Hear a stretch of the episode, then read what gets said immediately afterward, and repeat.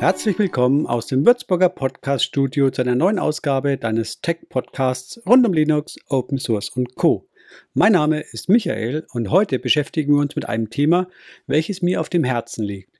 Denn ich stelle die These auf, dass es für manche Distros besser ist, wenn man kein Video darüber macht. Ich nutze Linux seit über 20 Jahren. In der Zeit habe ich viele Distros kommen und gehen sehen.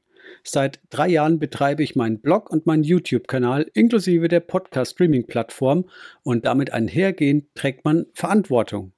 Diese Verantwortung geht für mich so weit, dass man sortieren muss, was sich lohnt und was nicht. Manchmal muss man aber auch eine Distro vor sich selbst schützen.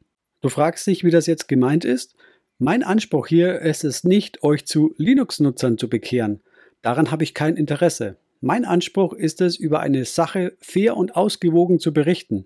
Ich ziehe keine Distro durch den Schmutz und mache sie schlecht in meinen Tests. Das wäre auch unfair, denn egal wie brauchbar das Produkt, es hat sich jemand hingesetzt und daran gearbeitet. Diese Arbeit ist ehrenwert und das durch den Kakao ziehen entspreche nicht meinem Verständnis von Ehre. Das sind Werte, deren Bedeutung bei mir fest persistiert sind. Die Distro-Tests bei mir kommen somit zu keinem negativen Ergebnis. Ich beschönige damit nicht eine unschöne Wahrheit, sondern versuche nicht zu negativen Meinungen beizutragen. Es ist leichter zu sagen, etwas ist schlecht und drei Argumente dafür sich einfallen zu lassen. Glaubst du nicht? Probier's mal selbst aus. Nimm beliebige Alltagsdinge und schau mal, was schneller geht. So beschütze ich in gewisser Weise Distros auch vor sich selbst. Denn fairerweise muss man erwähnen, dass nicht alle Distros fehlerfrei kommen. Wie geht man dann mit solchen Fehlern um? Zur Kenntnis nehmen und damit leben oder an der Lösung mitarbeiten? Ich entscheide mich für den zweiten Weg. Finde ich einen Fehler, versuche ich ihn zu reproduzieren und dokumentiere das anschließend. Dies sende ich dann dem Entwickler zu und gebe somit die Gelegenheit, den Fehler zu korrigieren. Funktioniert manchmal gut, manchmal gar nicht.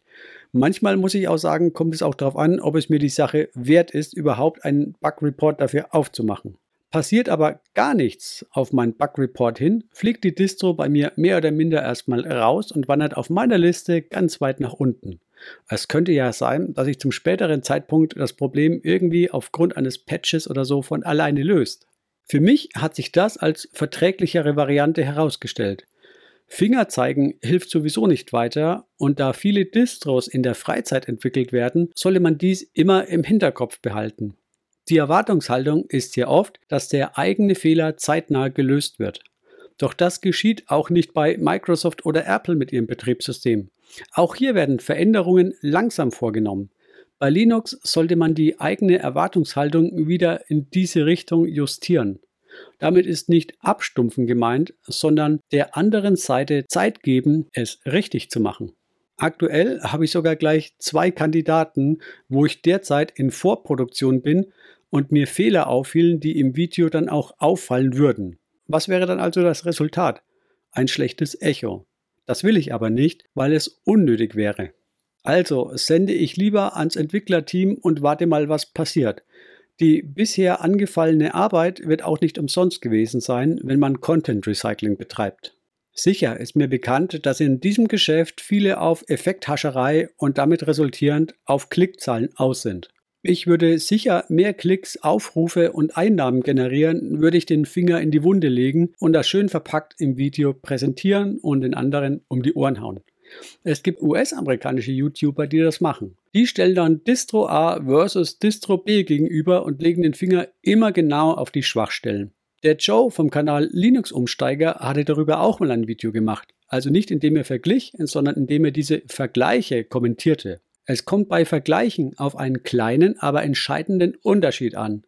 Entweder man konzentriert sich auf die Schwachstellen und macht den unterlegenen Kontrahenten nieder, oder man konzentriert sich auf die Stärken und kristallisiert dies für eine gewisse Zielgruppe näher heraus. Ich hatte auch schon Vergleichsvideos, aber nach dem zweitgenannten Weg gemacht.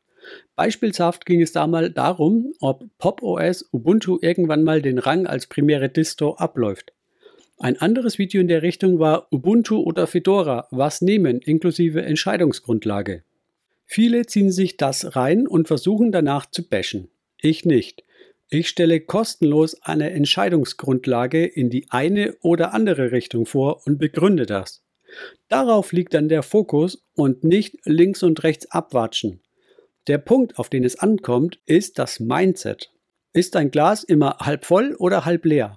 Meins ist halb voll. Mir geht es nicht um Klickzahlen um jeden Preis. Mir geht es darum, dass ich meinen Content mit gutem Gewissen veröffentlichen kann und dabei auch euren und meinen Erwartungen entspreche. Zugegeben, allen von euch kann ich es nicht recht machen, aber dennoch muss ich euch auch mal ein Kompliment machen.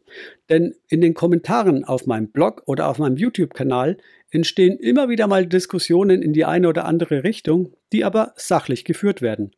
Danke, dass ihr euch hier respektvoll verhaltet, ja, auch manchmal respektvoll streitet. Diese Folge war jetzt nicht ganz so lang. Das Wesentliche hatte ich ja gesagt. Mindset, Glas halb voll. Wie seht ihr das? Ich bin über eure Meinung und Kommentare schon jetzt gespannt. Was ist dein Mindset? Wie ist dein Glas gefüllt? Das war die heutige Podcast-Folge. Wenn du über Apple Podcasts zuhörst, freue ich mich über eine 5-Sterne-Bewertung. Vielen Dank für die freundliche Aufmerksamkeit und bis zur nächsten Ausgabe. Ciao!